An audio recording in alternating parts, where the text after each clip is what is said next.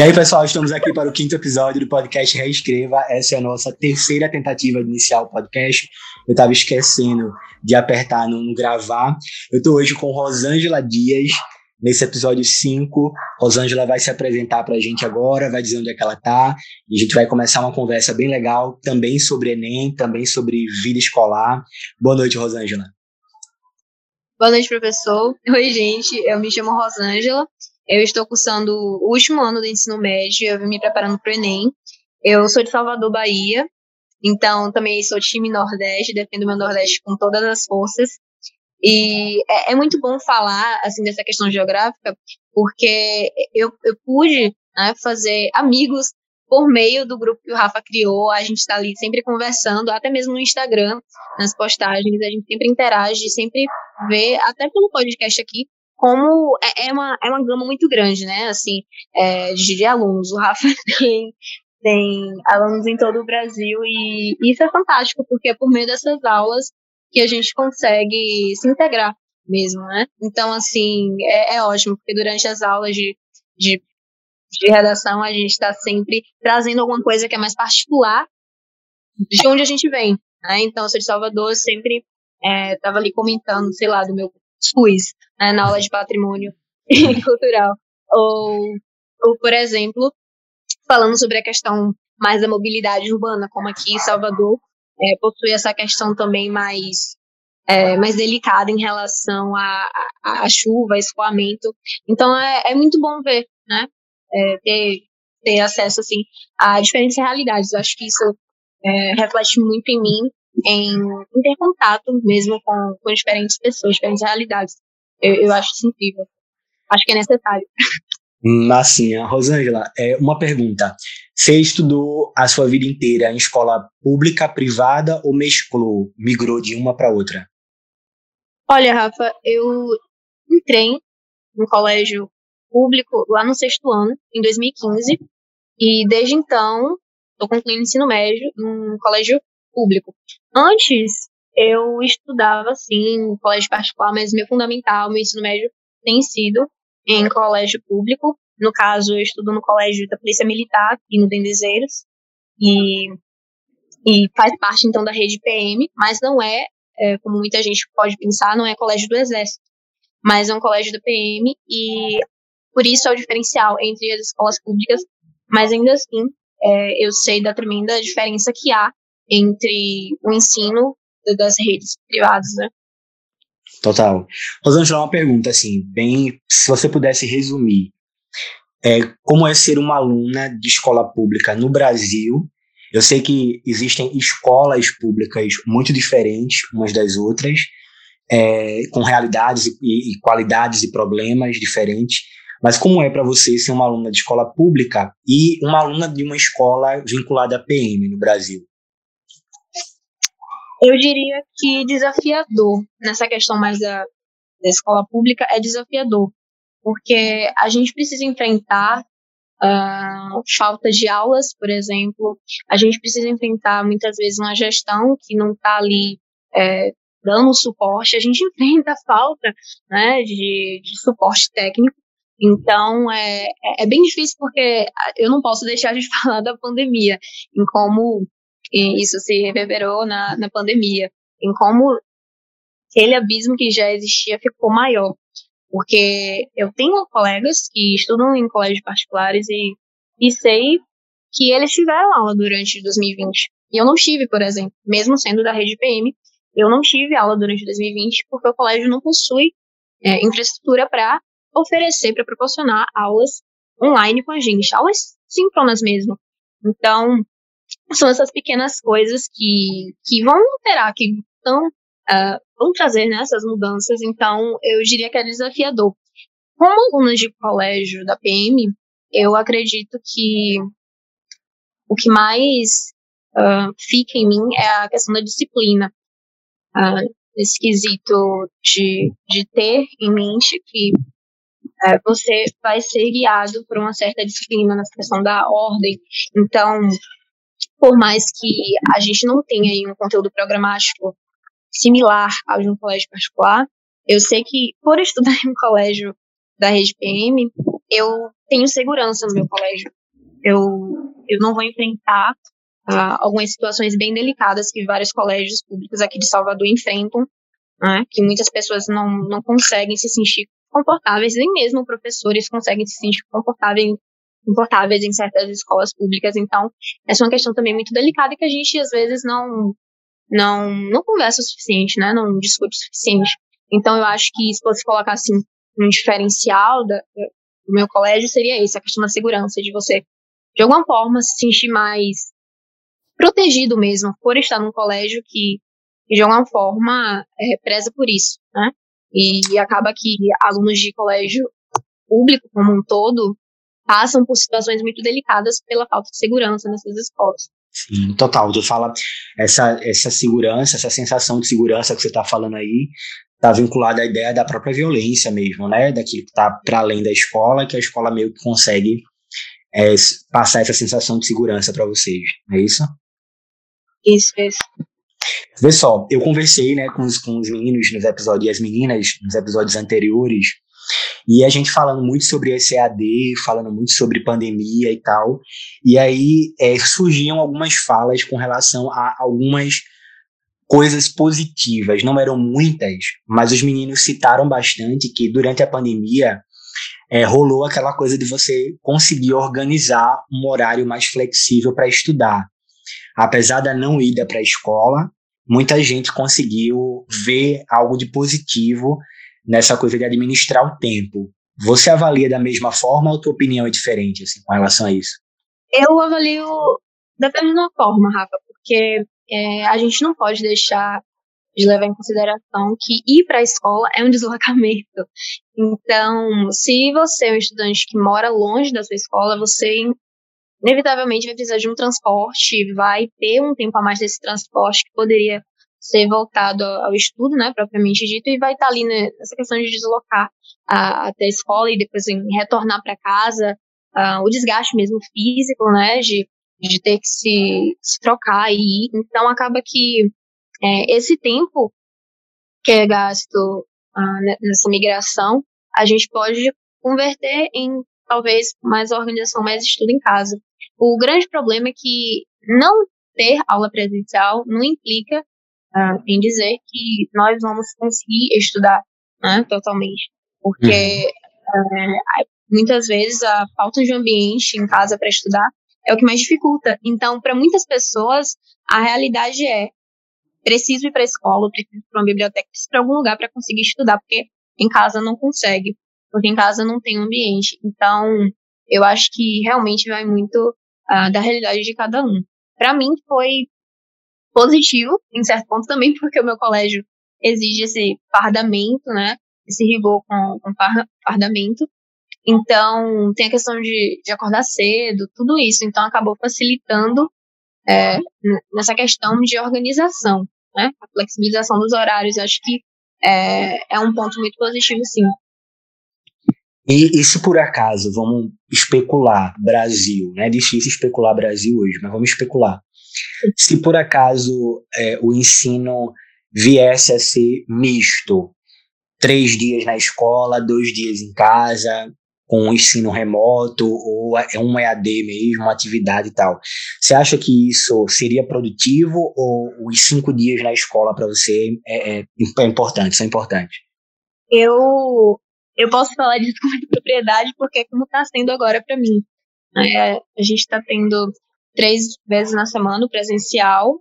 O governador aqui do estado já prorrogou, iam voltar totalmente, mas agora prorrogou novamente pelo aumento de casos. E olha, Rafa, eu falo que ninguém está conseguindo realmente render. Eu acho que é, é, é esse o, o, problema. Quando a gente especula, a gente pensa nisso, a, vem, vem aquelas ideias de não, vai dar super certo, porque vai ser menos cansativo ir para a uhum. escola, vai ser, vai, a gente vai ter mais tempo, né, para se organizar, até para descansar a cabeça, mas eu acho que na prática não funciona não. Eu acho que varia muito. Eu acho que depende muito se a instituição, a escola em si está preparada para aquilo e em como o, o programa vai ser feito, né, em como os conteúdos vão ser passados. Porque como a gente está levando tá, tá, tá sendo bem difícil, porque a gente está tendo que pegar o assunto e em casa a gente não está tendo aula né, síncrona, assim, a gente só tem uh, alguns informes uh, por meio do Google Classroom ou por meio de outras plataformas, mas ainda assim, eu sei que fica aquela sensação de que vai ser mais produtivo, mas eu acho que não vai, sabe? Porque meus uhum. colegas, assim, eu que a galera tá muito cansado, porque um dia tem que ir pra escola no presencial, e quando chega em casa, já tá muito cansado, e precisa, sabe? Precisa se cuidar, aí vem outros compromissos, aí acaba não criando aquela rotina, é, e aí acaba não sendo mesmo é, produtivo. Então eu acho que é, muitas vezes a gente acredita que, que dá para fazer muita coisa nesse modelo, mas, mas talvez não, não seja bem assim. Né? Eu, acho que a, aquele modelo de de todos os dias, de realmente ter expectativa para a aula daquele professor X que é muito bom, que ensina, e né, essa expectativa de já não, amanhã eu tenho aula, por isso eu preciso fazer essa atividade agora, sabe? É, uhum. É, esse raciocínio de é, ter aquele compromisso, eu acho que está sendo muito quebrado, né? Foi quebrado, mas agora para ter é, essa retomada está sendo bem, bem desafiador. Sigo a dizer que é bem desafiador. E toda vez que eu acho que a gente acaba é, pensando sobre essa questão, né, de dias, de horários, de reduzir carga horária ou não, sempre eu percebo que a gente leva em consideração uma ideia de escola que é um lugar não bom de estar. Então é. me parece, né, que é tudo pensado para dizer, será que não estando lá a vida de alguma maneira vai ser melhor? Quando no final eu penso que a gente deveria estar, tá, se a escola fosse bacana, e se a escola trouxesse aulas legais, como você disse, professores que de fato estimulam, se a dinâmica fosse diferente, não fosse essa coisa só voltada para exames, só conteúdo, se conseguisse viver outras experiências na escola, aí ninguém estaria preocupado em diminuir dia ou especular não ter presencial, entendeu? Eu acho que a gente é, acaba indo por esse discurso assim, né, de querer se livrar um pouquinho da escola, entendeu? Real, real. E quando, na verdade, a escola deveria ser esse ambiente, né? De, de, de maior, maior encontro mesmo de ideias. E eu acho que é, é, esse problema. A gente acaba deixando isso só no plano imaginário. E, e, e aí, quando vê que tem muitos problemas com o sistema educacional, parece que o melhor se fazer, então, é deixar para o estudo em casa, o homeschooling, né? Que tem muita discussão é, eu, eu acho, Rafa, de verdade, que isso não rola, sabe? Eu acho uhum. que a gente precisa, de alguma forma, é, pensar nos problemas que existem na escola para tentar melhorar. E não simplesmente ah, achar que, que, que, acabar com isso vai ser a, a melhor opção para que. Opção, né? Sim. E a melhor das opções. Porque, na verdade, é, é bem. É, é, bem fora do contexto, né? De, de diferentes realidades brasileiras. Então, uh, tem muitas pessoas que só estudam na escola porque em casa, de novo, em casa não tem ambiente, seja em relação a uma questão mais uh, né, estrutural da família, seja por não ter espaço. Então, a gente precisa lembrar que é na escola que você também tem aquele locus de falar e chegar, ok, aqui é a escola, aqui é onde eu vou aprender. A gente já entra né, nesse processo automático de estou aqui, parece que a gente aprende mais. Então, é, durante a pandemia, eu, eu sempre vejo, eu sempre estou comentando com os colegas, e eu vejo que isso é muito presente em todo mundo, que, nossa, eu aprendo muito mais na escola. Por quê? Porque você está ali conversando, você está ali dialogando com o professor, com outros alunos que estão ali para aprender. Então, você tem toda essa atmosfera para que né, você pense em alguma coisa, você critique, você é, analise, avalie. Então, a gente está ali sempre, a gente está ali sempre discutindo, e é esse o grande ponto da questão. Né? A gente tem ali uma, uma atmosfera para ser feito aquilo. Então, fica tudo muito mais orgânico, acho que é isso, fica tudo muito mais é, normal, né? Acaba sendo assim. Fluindo melhor, né? Fluindo melhor. E por falar nisso, eu também acho que essa ideia é sempre pensada levando em consideração a o estudante do comercial do INEP, né, que tem aquele quarto super equipado, um lugar só seu para estudar, etc, etc, que é uma, uma, uma, utopia, assim, se pensar Brasil. Mas eu quero te perguntar sobre Enem agora. é, como é fazer o terceiro ano de todo mundo que foi que passou por aqui até agora. Você é a única que está no terceiro ano e ao mesmo tempo você está também se preparando para o Enem, é vestibulanda. João, ele acabou de ingressar na universidade e aí ele está é, tentando medicina, porque ele passou para nutrição. A gente falei com o Léo, que Léo está mais de 10 anos, quase 20 anos sem estudar e está voltando agora. Algo muito parecido aconteceu é, também com Wesley e também com, com Joyce. Mas você é a primeira que está, de fato, passando pelos dois processos ao mesmo tempo. Como é conciliar o terceiro ano com o processo de preparação para o Enem? Eu tento realmente ter uma rotina. Eu sei que é, não é possível é, isso que eu tento sempre flexibilizar, mas eu acho que uma coisa que me ajudou a, a recuperar, inclusive, é, e manter firme é, o meu hábito de estudo é que eu sempre tive uma relação muito boa. Então, apesar das fragilidades, apesar de não ter tido aula em 2020, e por isso eu não tive o segundo ano, eu, eu lembro que eu comentei contigo lá no início das aulas que eu, eu tô tendo né, durante 2021, os dois anos, na verdade. Então, a gente começou com o segundo ano, e agora, em junho, eu tô tendo o terceiro ano. Olha que loucura.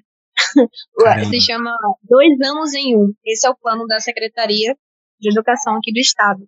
Nossa. Então, imagina. Então, a gente teve esse retorno em junho. E nesse retorno em junho ainda era remoto. E, de novo, a minha escola não possui infraestrutura. Então, foi um remoto sem aula síncronas, sem ter realmente uma videochamada com os professores.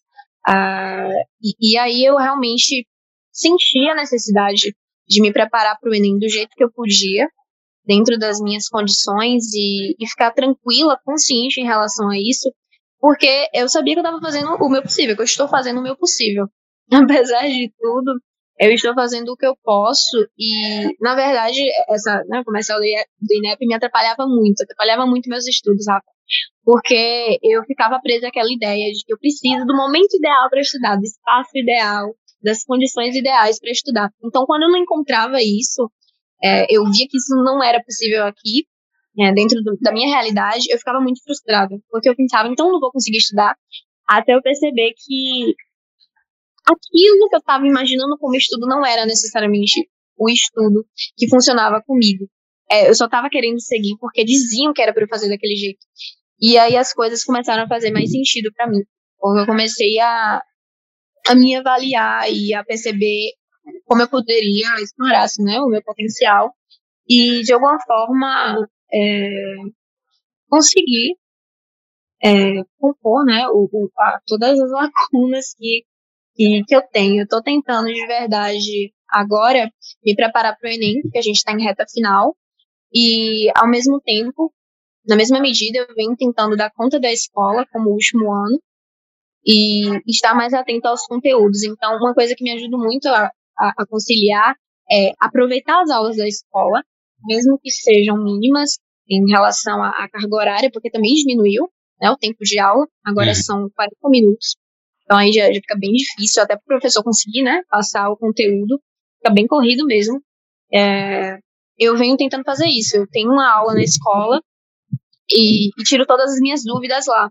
Justamente porque é quando eu tenho um professor ali em que eu posso conversar, em que eu posso não sentir medo ou total insegurança de que eu vou fazer uma prova, vou fazer um exame nacional em novembro e será que eu estou preparada? Quer dizer, eu sei que esse é um sentimento muito forte, né? A gente chega na reta final e sente que não está preparado o suficiente, mas é, ainda assim, eu estou tentando me manter forte nos estudos, estou tentando aproveitar as aulas mesmo presenciais para tirar dúvidas, para interagir com os meus colegas, para manter assim a galera mais motivada e e tá sempre ali aprendendo mesmo por meio de conversas, por meio de, de uma coisa mais, mais natural que a gente estava habituado, né? Uhum. Acho que é E aí, é, em casa, eu sou autodidata, então eu, eu busco outras fontes. Eu sempre busquei por referências e foi assim que eu te encontrei. Então, é, eu venho sempre tentando encontrar novos espaços e, e, saber o que é que funciona comigo. Eu acho que é isso. É, apesar de tudo, acho que todo estudante precisa saber o que é que funciona consigo e ter o seu método de estudo e entender que que você está fazendo o possível. Acho que é isso, né? Porque a gente também às vezes esquece que está numa pandemia, né?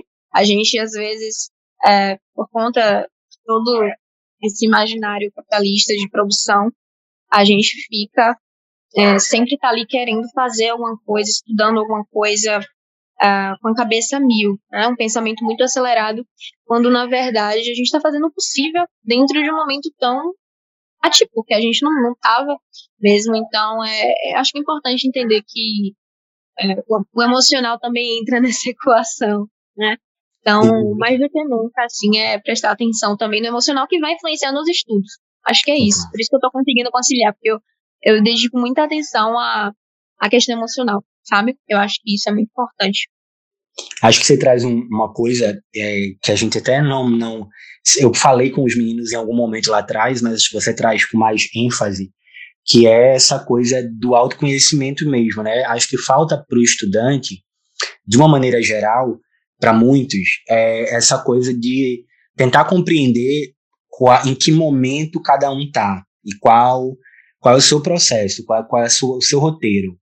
Porque se a gente ficar olhando para o roteiro do outro, né, para o sistema que o outro montou para estudar, e a gente tenta se adaptar àquela realidade que não é a sua, né, é a do outro, gera uma frustração logo de cara, assim, um desestímulo para estudar quando você não consegue acompanhar. E uma outra coisa que eu gosto muito, você diz, é do uso que você consegue fazer das ferramentas que estão, claro, à disposição para você e de, de, tentar agrupar isso, trazer isso para uma realidade de estudo, né? A galera costuma dizer muito assim para mim, eu escuto bastante isso, que sempre que está assistindo um filme, sempre que está vendo uma novela ou está lendo um livro que não seja um livro de conteúdo para a prova, tem muita gente que fica com uma sensação, uma sensação de peso, de angústia por não estar estudando.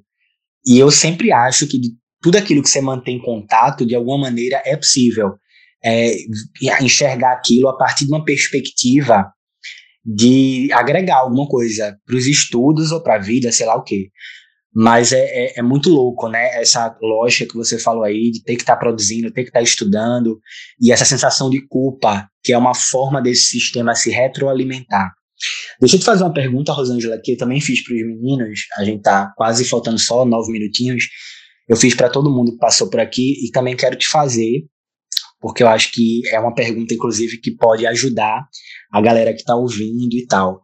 É, só, resumidamente, como é que você é, organiza a sua rotina de estudos? É por disciplina, uma disciplina por dia?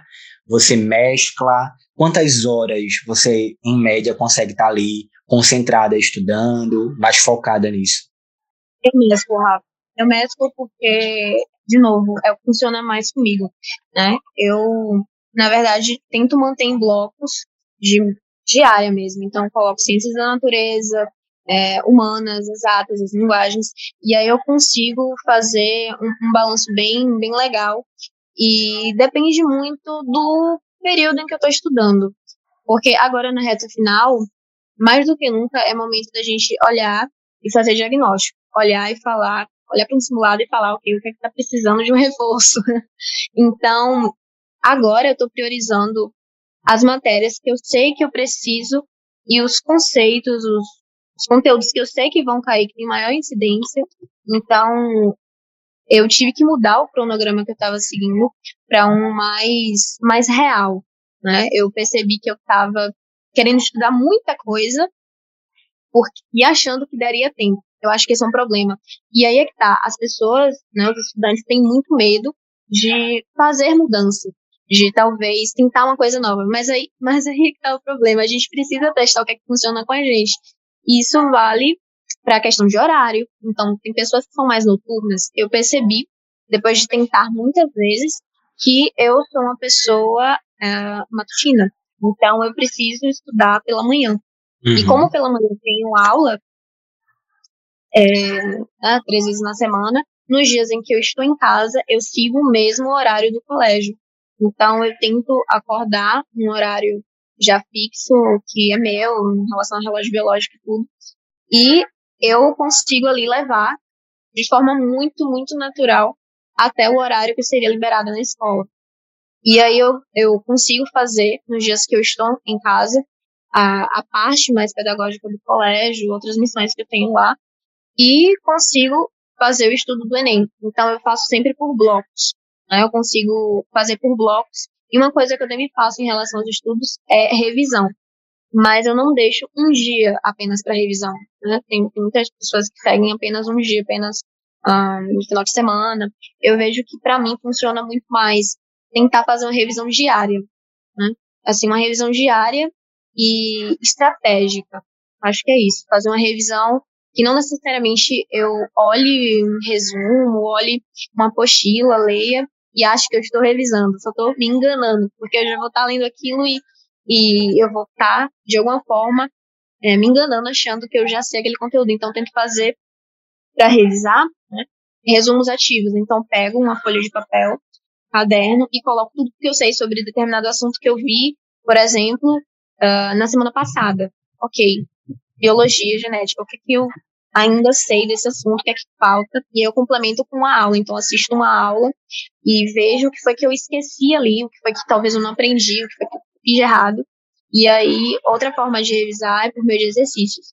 Então, eu faço assim: eu consigo fazer por blocos diárias uhum. e por meio de revisão ativa. Eu acho que é isso que sempre me ajudou, porque, é, na verdade, eu acho bem viável mesmo, assim, bem sustentável a gente tentar todo dia ver assunto diferente, assunto novo, novo, novo, sem voltar para esses assuntos, né? Sem fazer exercícios desses assuntos, sem revisar esses conteúdos. Então, uma coisa que funciona para mim e que eu sei que me ajuda é fazer resumos ativos. É não ficar dependente, muitas vezes, da fala de um professor, de uma videoaula, mas do que é que eu tenho na minha cabeça, né? Aquela, aquela mais, mais socrática mesmo, de você é, ver o que é que tá ali, o que, é que você sabe daquele assunto, colocar no papel, pode ser pelo celular também, mas de você, de alguma forma, dar luz àquilo que tá na sua cabeça, né? Trazer para fora o que é que você tem daquilo antes de você, talvez, voltar para aquele assunto, né? Porque aí você consegue ver o que realmente precisa ser reforçado. Massa. Né? Eu acho que essa sua dinâmica é, tem, traz coisas bem interessantes. Acho que alguém que está ouvindo, que está acompanhando, pode encontrar similaridades, ou então tá faz, testar também. Eu acho sempre bom é, o compartilhamento dessas experiências, não para que, essa, que elas sirvam de regra, mas para que elas, sirvam, elas sirvam de espectro, né? Coloque ela dentro de um bloco, de um balanço aí para avaliar. Rosângela, a gente está acabando o tempo, mas eu quero fazer uma rapidinha, um bate-bola contigo bem rapidinho é só responder com uma, duas palavrinhas. É, são perguntas rápidas. É, não sei se tu já viu esse quadro da Xuxa, que tinha lá atrás, é, que ela fazia, é um bate-bola mesmo, tá? Aí eu pergunto, você responde a primeira coisa que vem na cabeça, tá? Pra gente encerrar. Tá Melhor disciplina escolar. Ai, ai, ai, ai. Eu, tô... eu diria biologia, vai. Pior disciplina escolar. Caramba. Geografia. Uma professora que te marcou, o professor. Você? Amém. É, deixa eu ver mais. Já falou uma que eu ia perguntar. Estudar de manhã, tarde e noite. Você falou que é matutina, então manhã é melhor para você. Concorda? Isso. Estudar de manhã. É, e uma última pergunta também, antes da gente se despedir. É, você vai tentar para que área? Humanas, é, saúde ou, ou exatas? Biológica? Eu vou tentar para a saúde, porque, na real, eu, eu assim, estou em conflito em, em, definir exatamente o meu curso, mas eu sei que vai ser da área de saúde porque eu pretendo seguir com ciências cognitivas. Então, eu sei que, por exemplo, após em neurociência, que é uma área que tenho muito interesse, pelo menos que hoje eu tenho muito interesse e me visualizo lá na frente, né? É, exige uma formação é, em, em, cursos né, da área de saúde, seja medicina, seja psicologia, seja biologia mesmo. Então, eu estou avaliando muito, é, de novo, dentro do meu contexto, dentro da minha realidade aqui e para 2022. Mas, definitivamente, a pandemia também me mostrou que a, a ciência é necessária, né? Eu sempre tive, desde pequena, uma inclinação muito forte para a ciência, mas a pandemia me mostrou de verdade que nós estamos muito distantes de de popularizar a ciência, né? assim, de, de, de fato é, mostrar que, que a ciência, que de alguma forma, mesmo sendo um pouquinho mais complexa, é também um pouquinho mais certa, né? Acho que é isso, não existe nada uh, totalmente certo, e esse, infelizmente, é, é um discurso muito usado, né? É, é uma Sim. falácia aí muito usada para as pessoas que negam a ciência, para os negacionistas, os anticiências.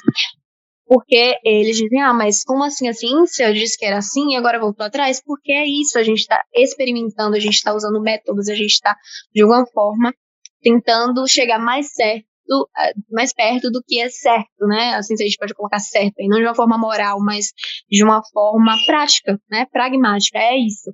Então, eu acho que a ciência, ela acaba sendo uma luz em tempos de tanta, tanta incerteza, tanta, tanta insegurança mesmo. Então, a ciência para mim é uma coisa linda e e é, como eu faço parte de um grupo de pesquisa no, no colégio, Geotec, eu acabei também confirmando por meio de, da iniciação científica desde o primeiro ano, lá em 2019, que era a ciência, de alguma forma era a ciência, sabe?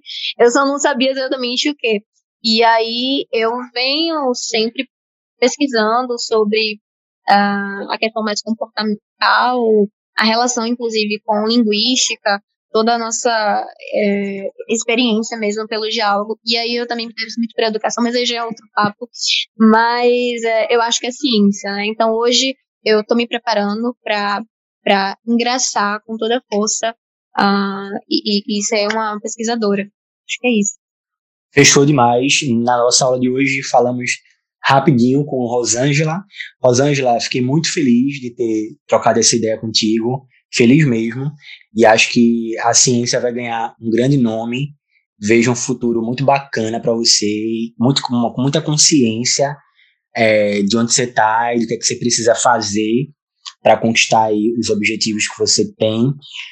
E dizer que tá, já está convidada, como eu falei para o pessoal, para o nosso último episódio, o, re, o, encontro com todo mundo. Acho que vai ser massa a gente trocar uma ideia juntos e juntas, né? E aí, como alguém falou no episódio anterior, juntos, né? Que eu esqueço do pronome do, da língua neutra. E te dizer, eu te dizer isso, Rosângela, que na linguística tem uma área né, especial, especializada nessa coisa do, da neurociência e tal. É, é, um casamento muito interessante saber como a linguagem se processa de forma cognitiva e tal. Quem sabe, né? Você não vai para esse caminho. Mas, enfim, o, o nosso programinha vai acabar derrubando a nossa chamada e eu quero te mandar esse abraço, desejar bons estudos na, na, próxima semana. E a gente vai se falar muito em breve. Depois do sexto episódio, o sétimo é um, uma reunião geral com todo mundo, beleza? Tá, beleza, professor. Um abraço. Nada, um abraço. um abraço. Se cuide e até mais. Valeu, Rosângela.